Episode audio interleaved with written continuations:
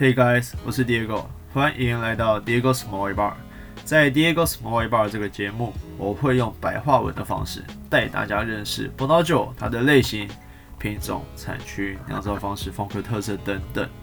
我觉得我们会很适合一些刚开始接触葡萄酒，或者想要了解但又不知从何下手的朋友们。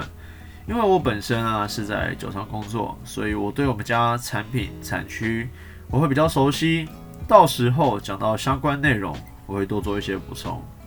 不知道会不会有很多朋友都有一样的困扰？但我有个好姐妹，我们常常聚在一起喝酒，那她就会跟我说，她有时候听到我在聊一些酒的东西，觉得好像有点似懂非懂，因为她完全不认识葡萄酒，但她又很有兴趣。所以我今天打算从最最最基本的层面来带大家认识葡萄酒是什么东西，还有它的世界观是什么。基本上这一集我是特别做给那些完全没有观念的朋友们，内容非常的基本，所以不会太复杂。好，不废话了，我们进入主题。到底什么是葡萄酒？它其实葡萄酒它就是呃酒精发酵过的葡萄汁。假设我们今天进入一家烟酒专，我们用烟酒专里面的商品来区分的话，那些用葡萄酿造的。酒类就叫做葡萄酒，但是有一种东西例外，它的原料跟葡萄酒很像，就是白兰地。白兰地的原料也是葡萄，虽然是不同品种，但一样是葡萄。所以我们暂且不讨论那些品种的细节，一样是葡萄制造的酒类。它白兰地就跟葡萄酒不一样，葡萄酒是用发酵的，而白兰地它是有点像 whisky 一样是用蒸馏的。所以它虽然是用葡萄做的，但是它跟葡萄酒完全不一样哦，这是非常重要的一件事情。好，我们现在讲回葡萄酒。葡萄酒的话，我们可以依照它的红葡萄、白葡萄，还有红葡萄各个葡萄品种、白葡萄各个葡萄品种，我们可以大致做一下分类。基本上最简单的就是红葡萄酒、白葡萄酒、红酒、白酒。那红酒。的世界非常非常大，这个我以后再花时间带大家慢慢认识。然后再来是白酒，白酒它比较容易区分，比较不会这么困难。它可以分成一般的白酒，就是那种可能是不甜的到稍微有点甜度的，像大家可能常常听到的 Cloudy Bay、Sauvignon Blanc、Chardonnay，这就是一般的白酒。然后还有另外一种是甜白酒，甜白酒它因为酿造方式的关系。所以它的残糖度、残糖量非常的高，所以它喝起来就会比我刚刚所说的那些一般的白酒甜了不少。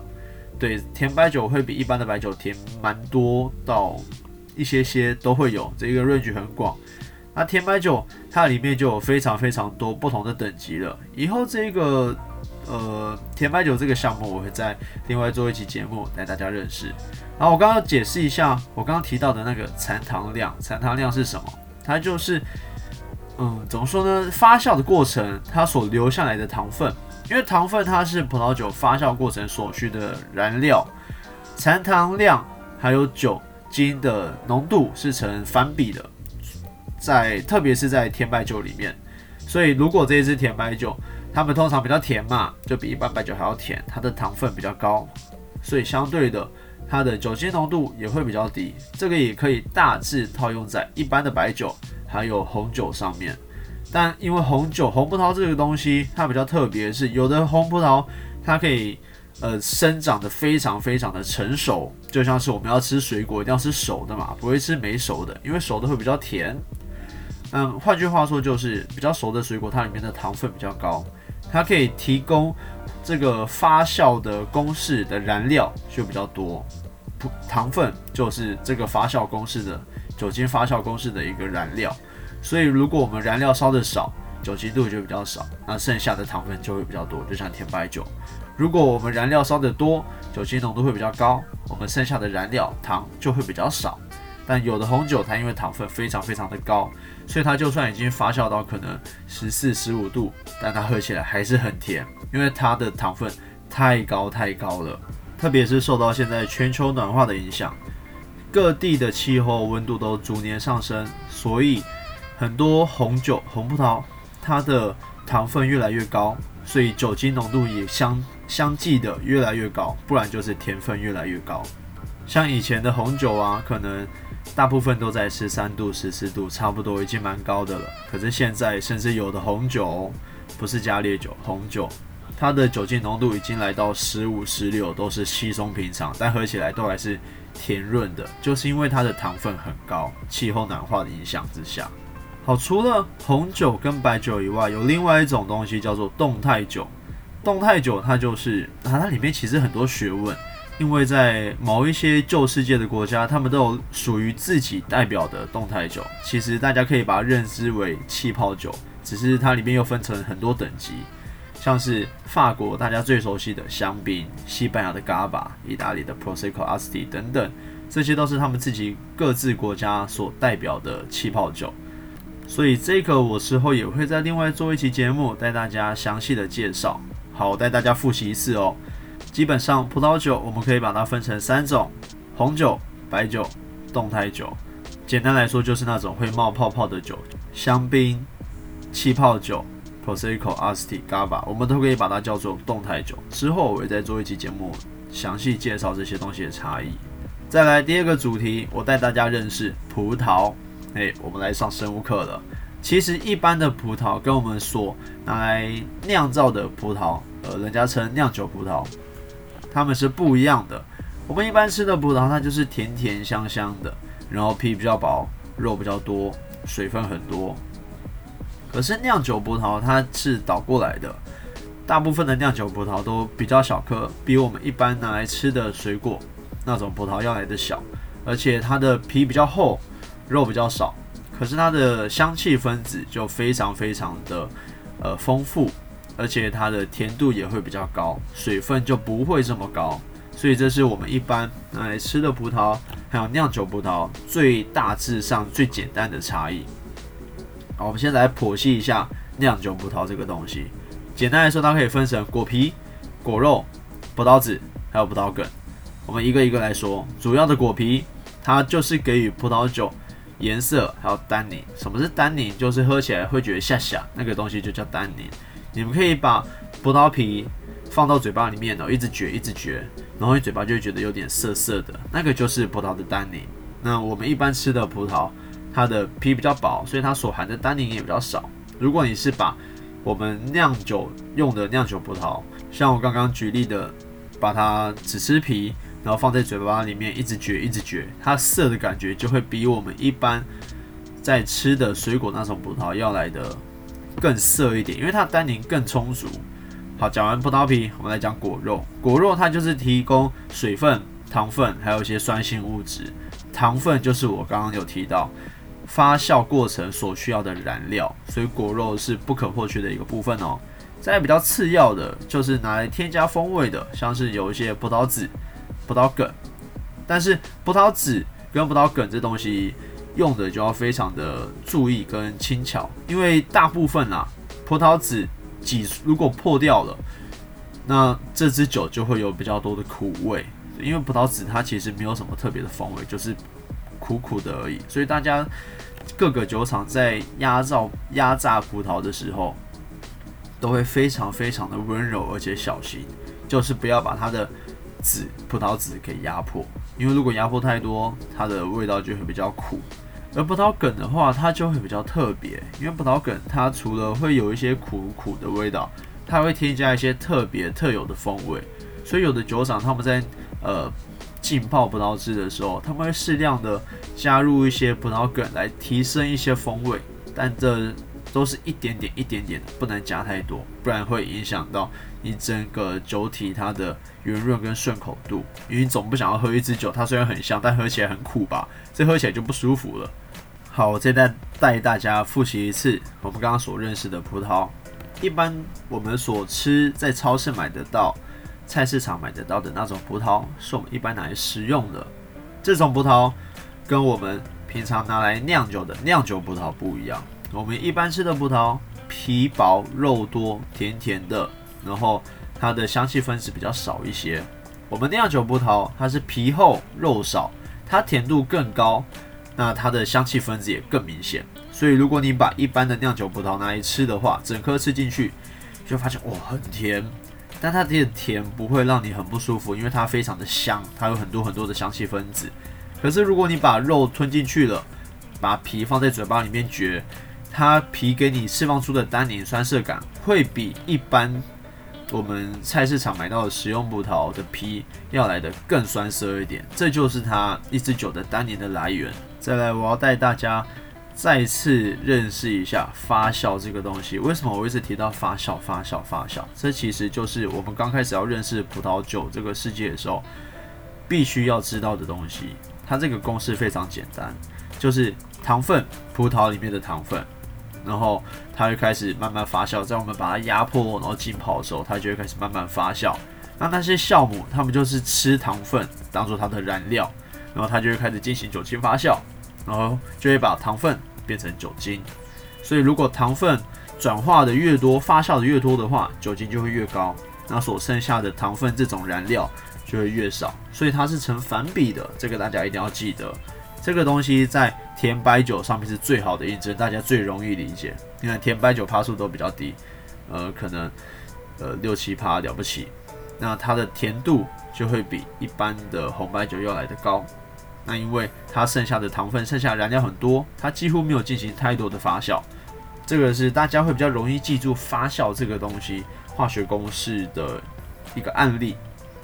好，第三个主题，葡萄酒的世界观。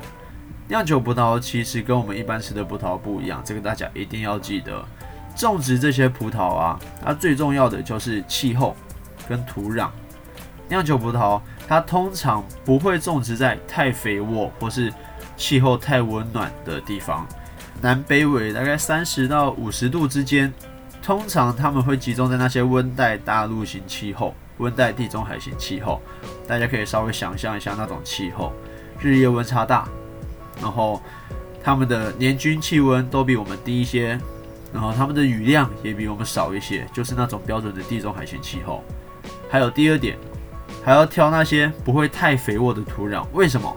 其实酿酒葡萄跟一般食用葡萄，它们很大的差异就在这边。如果土壤太肥沃的话，葡萄它们就不会一直往下扎根，就是葡萄藤。因为如果土壤太肥沃，它稍微扎一些些就可以吸收到足够的营养。但如果我们把它种植在不太肥沃或者是很不肥沃、很贫瘠的土壤，它们的葡萄藤的根就一直往下扎，一直往下扎。那这个样子的话，它可以吸收到的风味就会比较多，酿造出来的酒，它的层次感就会更明显。很多世界的知名名庄啊，他们土壤都是一些石灰岩、板岩、页岩这种毫无价值的、毫无营养价值的碎石土壤。有的地方甚至很多是那种小鹅卵石。我第一次听到的时候，我就想说：哇靠，这跟我所认识可以种葡萄的地方差异很大诶。这地方真的种得出水果吗？想不到这一瓶几百块到上万块、几十万的酒。都是在这种很贫瘠的土壤所种出来的。好，讲完风土条件，我们把话题拉回来到葡萄酒的世界观。大家应该都听过“旧世界”“新世界”这种词汇，这个名词，但它到底是什么？葡萄酒它又以种植、酿造的国家区分为这两个大宗。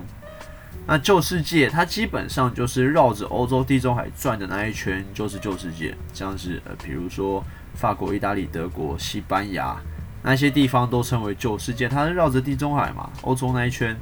新世界呢，它就是欧洲以外的国家，像纽西兰、澳洲、美国加州、南非这些地方都被称就为新世界。旧世界国家，他们通常通常年均温度会比较低，比新世界低。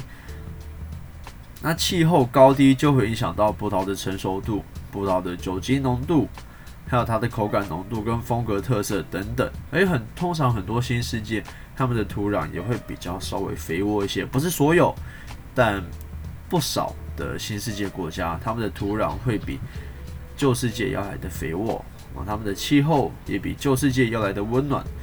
所以通常大家在喝酒的时候，有的。刚入门没有很了解每个国家葡萄酒的特色的时候，他们就会用新世界跟旧世界来区分。那新世界喝起来会比较甜润、圆润，有一些果香；旧世界会比较有一些它的个性，像法呃法国波尔多的葡萄酒，大家所认识的波尔多葡萄酒，它会有一些桶味，然后有一些单宁，所以在搭餐的时候就会很适合。那像是比如说纽西兰，它们相较之下就会比较肥美，然后水果的味道比较重，所以很多消费者喜欢纽西兰的酒。但是波尔多吗？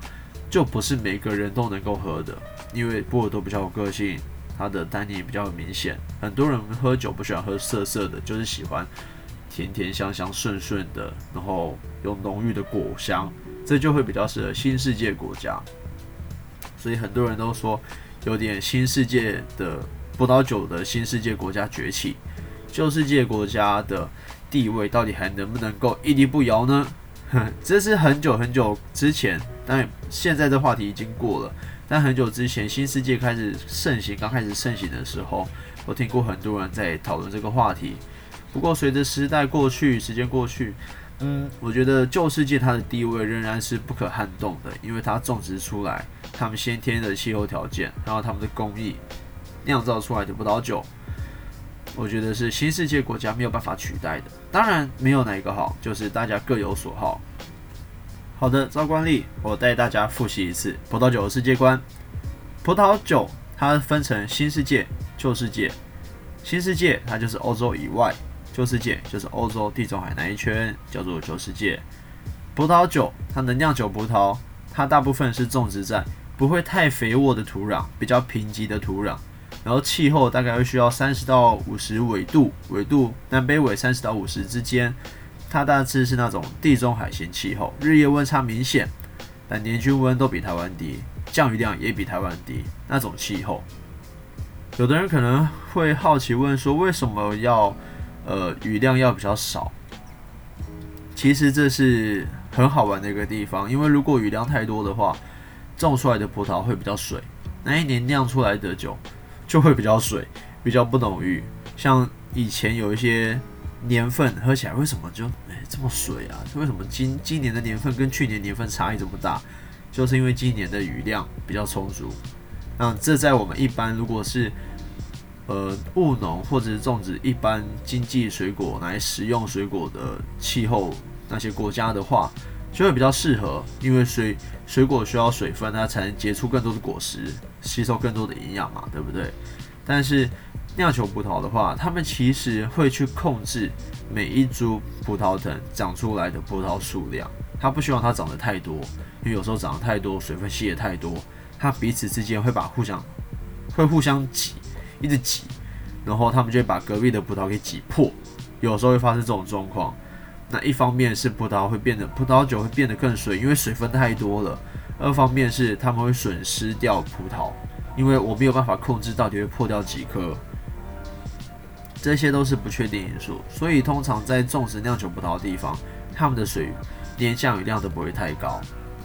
然后另外，我今天想要跟大家讨论一个话题，就是葡萄酒的酒塞。旋盖或软木塞，这其实是一个软木塞迷思哈。很多人会觉得葡萄酒我就是要选软木塞的，旋盖就是烂酒。其实这是个非常错误的迷思，因为以保存条件而言，旋盖其实是不会输给软木塞的哦。因为软木塞它是天然的东西嘛，但是现在有一些呃橡胶和人工合成的软木塞，那些我们就暂且不谈。以一般的纯传统的那种软木塞，它是用木头制的嘛，所以它是天然的，它就会有一定的损坏比例，像是软木塞脆化、干缩啊，这其实都会影响到葡萄酒的保存。因为软木塞它如果干缩或者是干裂了，它外面的空气就会跑到酒瓶里面去，然后那只酒就开始慢慢醒酒了。对你还没喝，你还想放个几年，结果它因为软木塞的保存，它竟然已经开始醒酒了。甚至有时候会使一支酒直接裂化，所以某部分人来说啊，旋盖它的保存条件其实是比软木塞好的哦。大家应该会常常听到哦，这支酒 coke 掉了。什么是 coke？那就是软木塞裂化了，然后它导致酒体跟着开始开始跟着一起裂化，所以这个是软木塞会有的一个风险。而且现在其实很多新世界。国家的高级酒款，它做的非常棒，是真的，一点都不输给旧世界的国家。那他们也是用旋盖，那说实话啦，旋盖某方面来说也是比较环保。何况现在全世界年产量年产量的酒几亿瓶，哪这么多软木塞给你用啊？所以有时候用旋盖也是一个不错的替代方案。不过很多人会觉得啦，软木塞这种这种东西，因为喝酒，大家会想要讲求一个仪式感，就是要开那个软木塞嘣的那种仪式感。所以这部分就是见仁见智了，我这没有绝对。我今天也没有想要提倡说买酒冰铺一定要找软木塞的，而且旋盖的酒也不代表它就是烂酒，这是非常重要的一个观念哦，希望大家要记得。好了，我今天的节目就到这边了，希望大家会喜欢。如果有任何问题，欢迎留言；有任何想法或是意见的话，也请各位不要吝啬。谢谢大家，See ya。